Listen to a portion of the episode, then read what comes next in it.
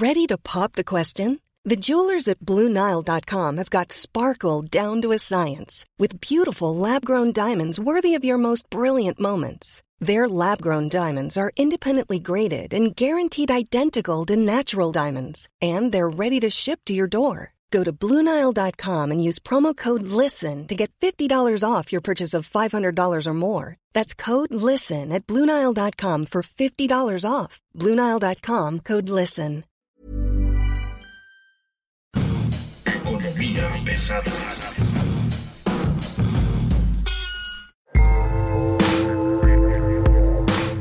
¿Cómo están ustedes? Bienvenidos, señores de iPhone, pero también de Android. Bienvenidos sean a Economía Pesada, el marxismo entendido desde tu teléfono celular, una de las glorias del capitalismo. Y bueno, mi nombre es Luis Carriles, arroba Luis Carrujos, y esto es Economía Pesada. Hoy tenemos un invitado de lujo desde Washington. Está Gabriel España, que es nada más y nada menos que el director de Iscali Capital Group, ¿no? Una consultoría que explica, entiende el fenómeno económico Gabriel, ¿cómo estás? Buen día. Muy buenos días. Sí, somos una firma de banca de inversión que promueve proyectos e iniciativas del sector privado eh, que están alineadas con los objetivos de desarrollo sustentable, ligándolas con fuentes de financiamiento, tanto deuda como capital. Encantado de estar con ustedes. Muchas gracias por la invitación, Luis. Pues Gabriel, la verdad es de que es un gusto que estés con nosotros hoy porque hay un tema que en este momento nos trae a todos de cabeza y es, este, ahora sí, como dicen Game of Thrones, winter is coming, se viene el invierno económico, se viene una recesión, qué tan dura va a ser, qué tan larga va a ser, va a ser recesión, o va a ser un parón económico, va a ser, ¿cómo lo están viendo ustedes desde Washington? Sí, mira, te cuento un poquito nuestra lectura. Eh, yo creo que hay básicamente tres factores que están afectando la economía global. Por un lado, vemos que la pandemia no cesa.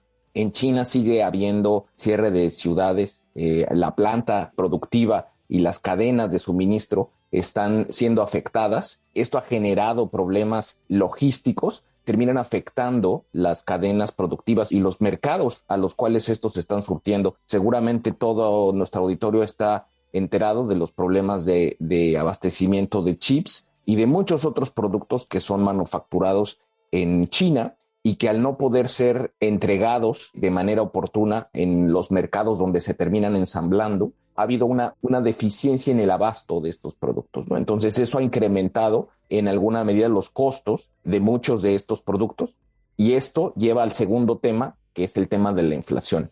Hoy en día estamos viendo que la inflación a nivel global está subiendo, ligado entre otros factores a lo que mencionaba yo hace un rato, se ha eh, creado una contracción en la oferta que ha incrementado los precios a productos que son altamente demandantes y que la gente requiere de ese tipo de productos en su día a día.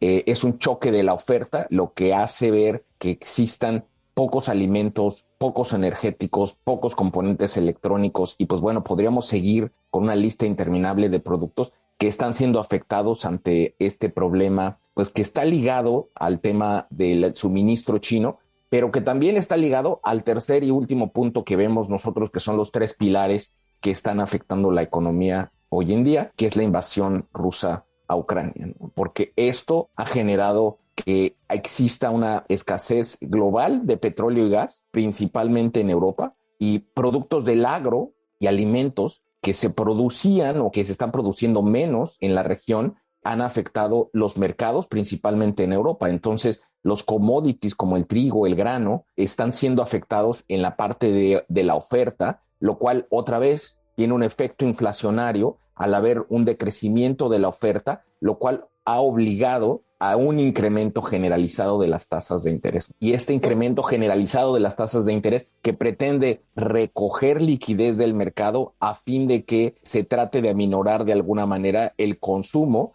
para que ese choque de oferta y demanda logre nuevamente el equilibrio y que permita que los mercados continúen funcionando como habían venido funcionando hasta ahora. El BIS estaba justamente dando, haciendo un llamado para que los bancos centrales del mundo incrementaran lo más rápido posible sus tasas de interés, justamente para desalentar el, consumo, el gasto. Está como cantada la medida. El tema es si va a alcanzar porque estamos viendo que, por un lado, pues la recesión sigue, se está viendo esta crisis en la cadena de suministro y por otro lado, la inflación pues se mantiene.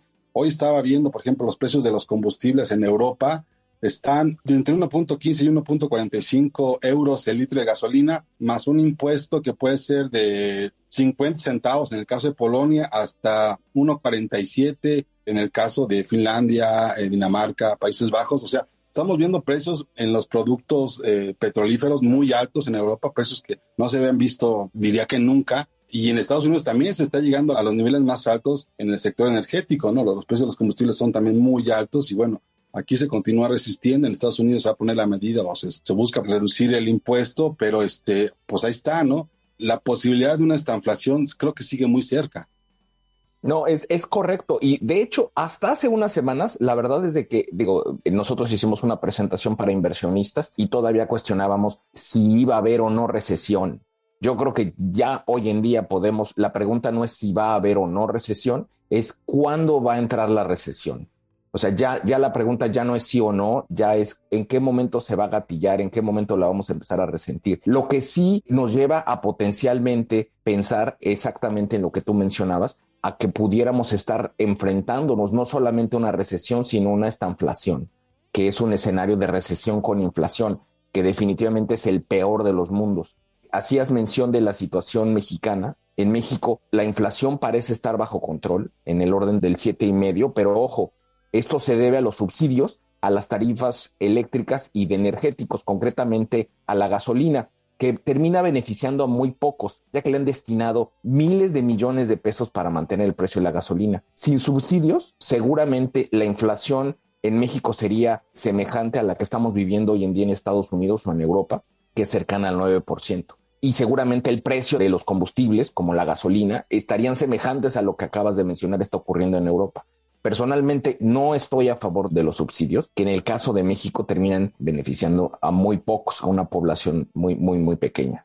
Estamos viviendo que la economía viene de, de una contracción en México del 9% en el 2020, cuando el mundo se contrajo 6%, y empezábamos a asomar la nariz en el 2021 y ya en 2022 ya estábamos en el primer trimestre preguntándonos cuándo íbamos a entrar en recesión. Este ha sido un periodo durísimo. La verdad es que esto es lo que estamos viviendo hoy en día. Este es un periodo durísimo para la humanidad. Y hoy en día nos preguntamos si esa recesión a la que estábamos haciendo referencia la vamos a ver de manera qué tan profunda la vamos a ver durante el 2023 o si será un soft landing, como dicen en inglés, o sea, o será simplemente una manera en la que la economía pueda ir aterrizando paulatinamente y de manera hasta cierto punto controlada sin daños mayores es bien difícil ahorita predecir porque el contexto del shock de oferta que mencionaba yo al inicio de la conversación, al haber potencialmente falta de insumos para muchos de los productos que mencionaba en un inicio, pudieran generar presiones inflacionarias todavía aún mayores, ¿no?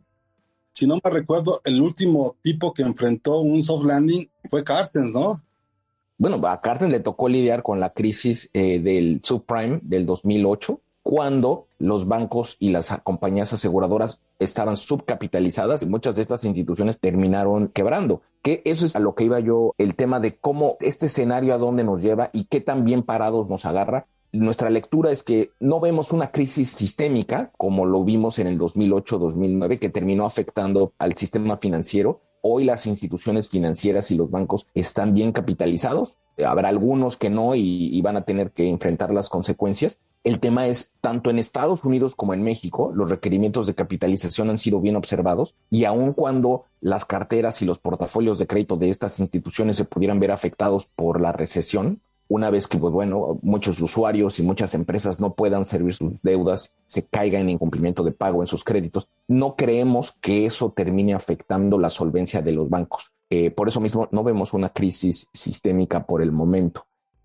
El último que lo hizo fue Agustín Carstens, justamente en el 2008. Ese aterrizaje suave, pues no fue tan suave, ¿no? Me parece que es cuando las empresas más tradicionales, más fuertes, que normalmente eran un símbolo de fortaleza de la, economía estadounidense, ejemplares en, en, muchos sentidos, pues tronaron. Entonces ahorita nos agarran, pues, no sé si mejor o peor preparados, yo creo que nos agarra mejor preparados, simplemente porque el sector financiero, las compañías aseguradoras, los bancos y otro tipo de financieras, el riesgo de quiebra no lo veo tan grande. Yo creo que sigue habiendo liquidez. No va a ser esto que estamos viviendo ahorita de inflacionario y la subida de tasas es algo que va a estar por un rato con nosotros. Las inflaciones que vimos en los últimos dos años a nivel global no las vamos a volver a ver por un tiempo. Las tasas que vimos cercanas a cero hace un par de años, ya esos escenarios ya no los vamos a ver. Yo sí creo que una recesión seguramente nos va a tocar en el 2023, quizá para la segunda parte. Puede ser una, una recesión con inflación, pero sin duda,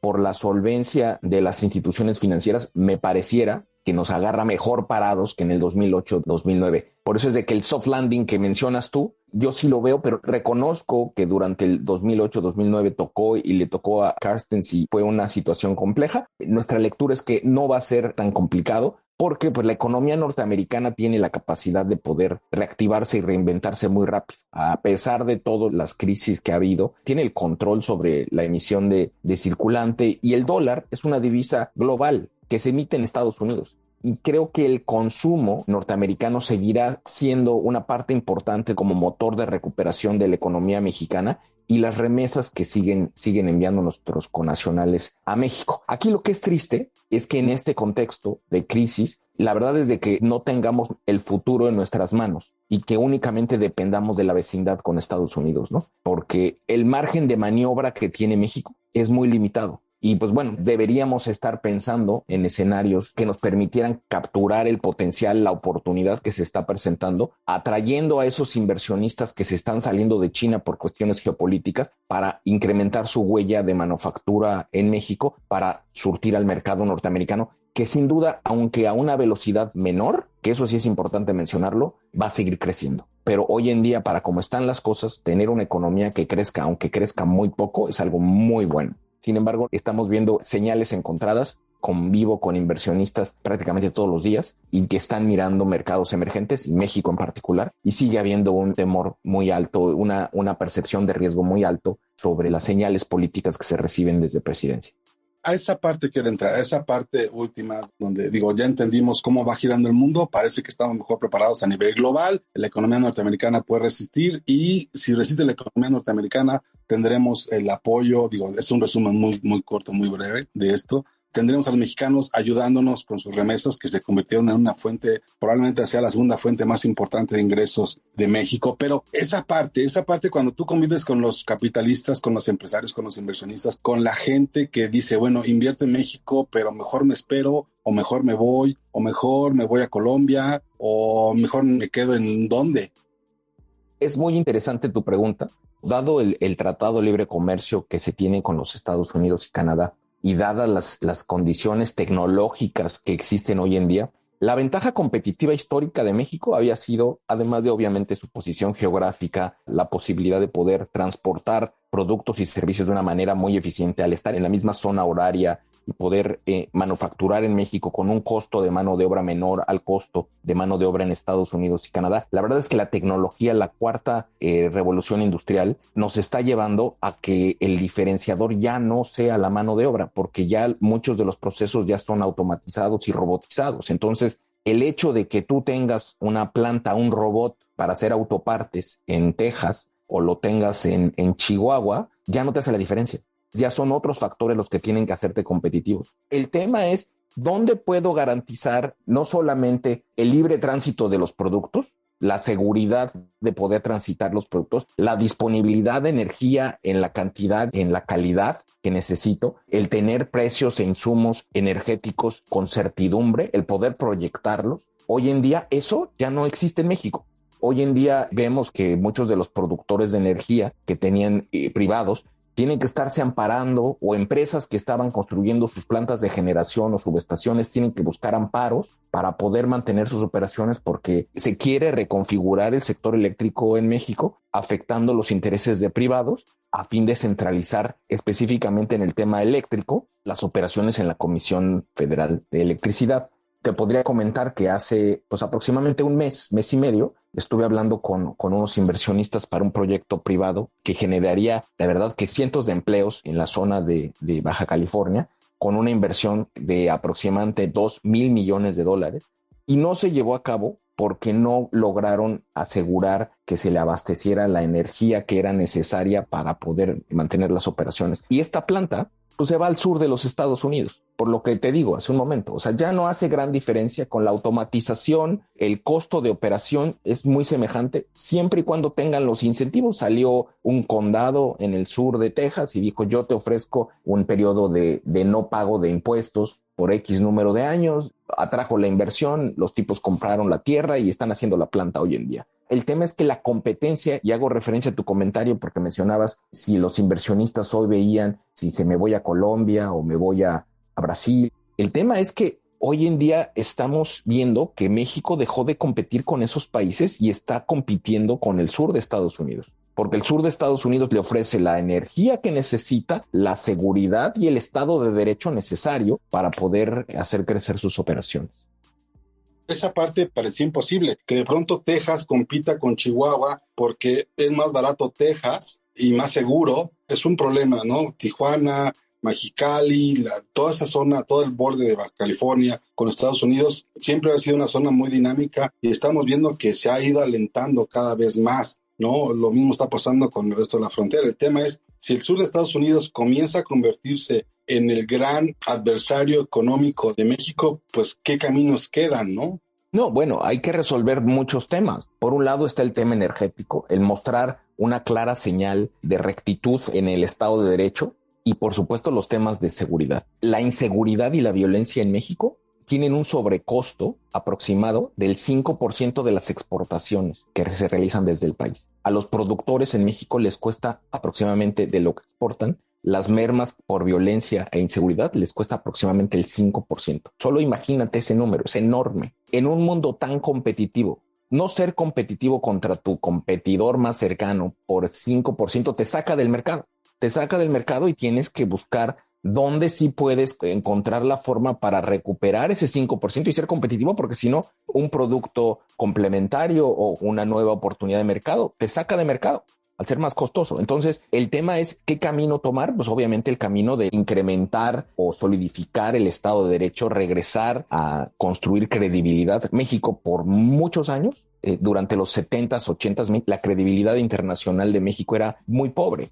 México logró ganar credibilidad a nivel internacional en el momento que firmó el Tratado de Libre Comercio en el 94. Ese Tratado de Libre Comercio le permitió sentarse a la mesa de gente adulta y establecer reglas para la inversión y reglas para la promoción del comercio y las inversiones. Eso le dio muchísima credibilidad. Y ese fue el camino para lo que hoy seguimos disfrutando, que es un grado de inversión en la calidad crediticia del país y que también es resultado no solamente de la promoción del comercio y las inversiones que existió durante ese momento, sino también por las finanzas públicas. Hubo rectitud en las finanzas públicas, sobre endeudamiento ni crisis financieras, y todo eso nos permitió ganar una credibilidad que toma décadas en construir. Hoy en día esa credibilidad está en riesgo. Está en riesgo ante las disputas que se están llevando a cabo, ante la volatilidad en la toma de decisiones gubernamentales, ante decisiones de inversión que, bueno, todos conocemos, ¿no? Ha habido procesos que hay inversiones eh, multimillonarias que se han venido abajo, este, bajo argumentos de, de votación a mano alzada, ¿no?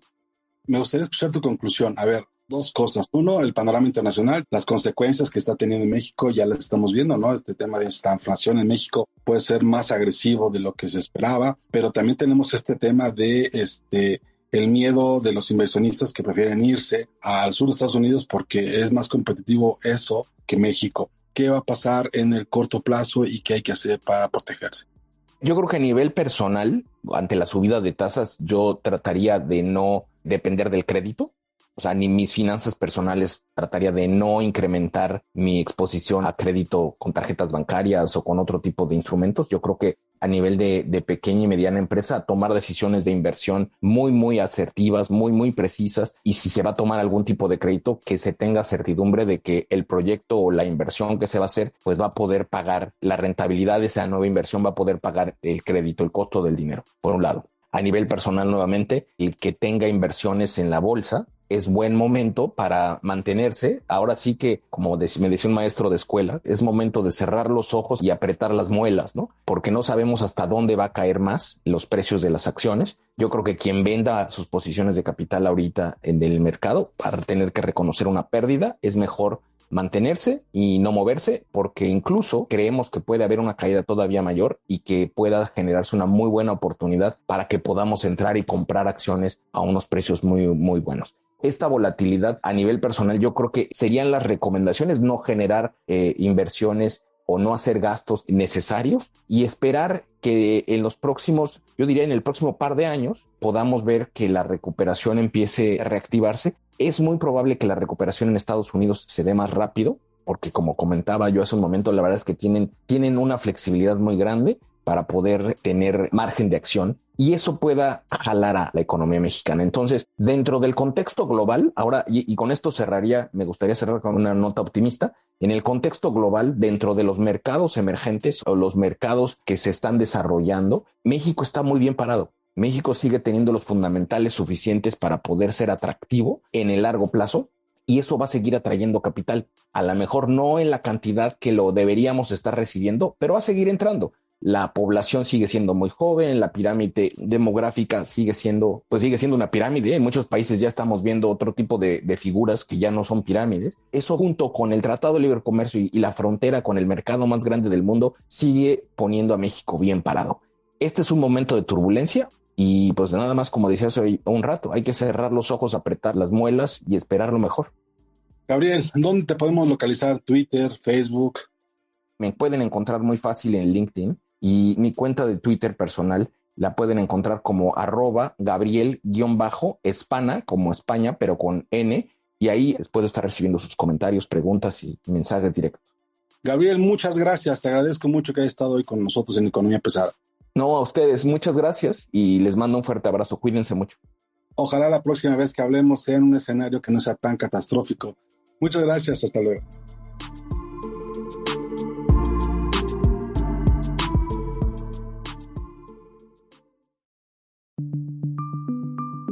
Esta es una producción de la Organización Editorial Mexicana.